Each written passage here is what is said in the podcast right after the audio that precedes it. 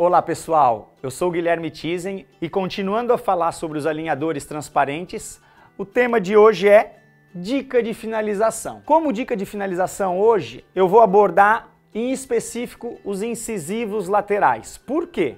Porque são dentes, como a gente já comentou previamente, que muitas vezes escapam da placa. É por isso que eu tenho que desenhar bem o attachment para realizar um movimento específico e manter sempre esse dente em contato íntimo com o desenho do aparelho. Mas às vezes isso não acontece. Então como que a gente corrige isso? Cola-se um botão, quer seja por vestibular ou por palatino, por palatino fica mais discreto, mas eu não posso ter uma sobremordida exagerada.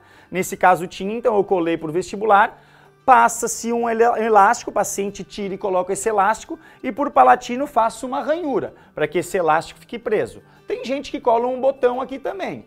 Eu acho desnecessário. Assim, o elástico prende bem também. O paciente consegue tirar e colocar. Agora, Guilherme, e se esse incisivo lateral, se esse dente mal posicionado precisa, além de instruir, girar, como que eu devo fazer? A minha sugestão é a seguinte: colhe o botão no dente e colhe um botão no alinhador. Guilherme, mas o botão no alinhador ele fica, ele não cai?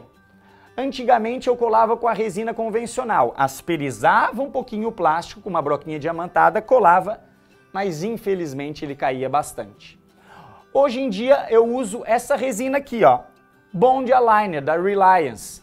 Essa resina, não sei que milagre tem, mas ela, utilizada para colar o botão, faz a mágica desse botão não descolar nunca mais.